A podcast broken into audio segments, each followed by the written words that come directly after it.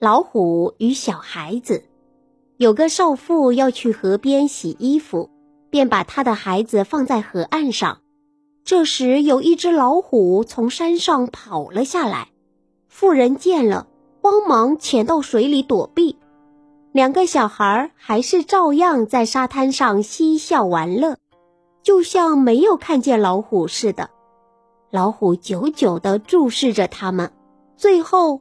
甚至于用脑袋去触摸它们，希望它们多少表示出一点害怕的样子。可是两个孩子像发痴似的，竟一点儿也不感到害怕。老虎终于走开了。